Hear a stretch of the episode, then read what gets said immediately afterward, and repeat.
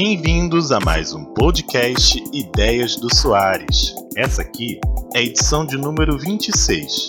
Meu nome é Lucas Soares e hoje temos uma participação muito especial do pesquisador do Laboratório Nacional de Computação Científica, Luiz Gonzaga. Fala aí, Luiz. Bem, amigos, gostaria muito de agradecer o convite do Lucas para estar aqui junto de vocês, respondendo algumas perguntas e espero que eu possa, de alguma forma, ajudá-los na compreensão da importância da pesquisa científica e, em particular, na utilização da supercomputação para a solução de problemas. Obrigado e vamos adiante. No último dia 8 de maio, o Laboratório Nacional de Computação Científica anunciou que o supercomputador Santos Dumont está disponível para ser usado por pesquisadores no combate ao novo coronavírus. Localizado em Petrópolis, região serrana do Rio de Janeiro, ele é o computador mais potente da América Latina. Mas afinal, Luiz, como funciona um supercomputador e como exatamente ele pode ajudar no combate ao novo coronavírus? A ideia básica para a construção de supercomputador é se colocar vários computadores cada um com a capacidade de processamento semelhante ao computador que temos na nossa mesa de trabalho, operando ao mesmo tempo na solução de um problema. Com isto, em um intervalo de tempo muito menor, conseguimos resolver um problema que, se fosse processado, tratado em um computador comum, demoraria dias, semanas, meses e até mesmo anos para se obter uma resposta. Para ilustrar a capacidade de um supercomputador, o Santos Dumont equivale a dezenas de milhares de computadores funcionando ao mesmo tempo. Por exemplo, a busca de um fármaco é, do ponto de vista computacional, muito cara, pois necessita de muitas horas de processamento para se avaliar se uma molécula tem potencial de agir contra o vírus ou não. Esta busca pode, usando-se o grande poder computacional do Santos Dumont, ser realizada para dezenas ou centenas de moléculas em poucas horas. Assim, muitos cientistas de diferentes áreas podem processar os seus problemas e rapidamente obterem respostas que alavanquem diferentes pesquisas relacionadas à Covid-19. Entendi, mas imagino que, mesmo sendo uma super máquina, ainda assim isso deve exigir uma grande equipe por trás.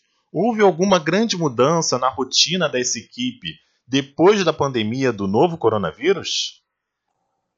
Na nossa equipe temos biólogos, matemáticos, estatísticos e cientistas da computação. A minha área de formação é a computação e há 20 anos trabalho no laboratório de bioinformática. Eu utilizo a computação para a construção e utilização de ferramentas que analisem dados de natureza biológica, por exemplo, a sequência DNA que compõe o genoma de um vírus. A principal mudança na rotina é que agora estamos trabalhando em nossas residências desde o dia 23 de março. E nesses dois últimos meses estou integralmente dedicado à análise de genomas do SARS-CoV-2, sequenciados no LNCC e na adaptação ou construção de ferramentas para projetos relacionados ao enfrentamento da Covid-19.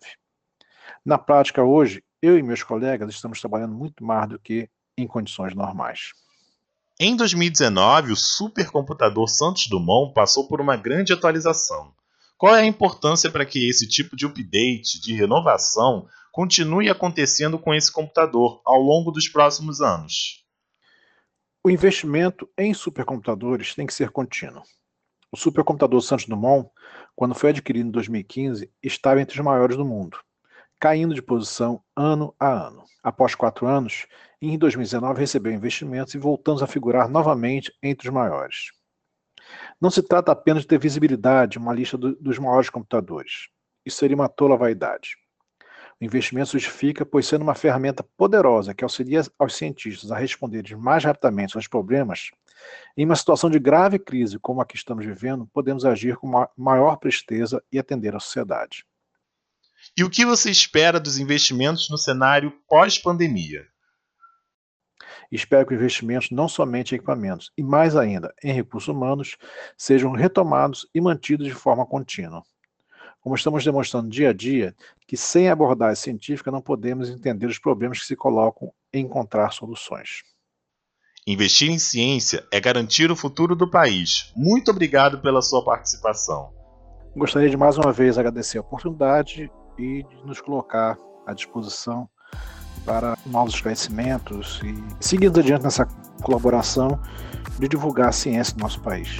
Agradeço igualmente pela oportunidade de compartilhar esses conhecimentos aqui no podcast.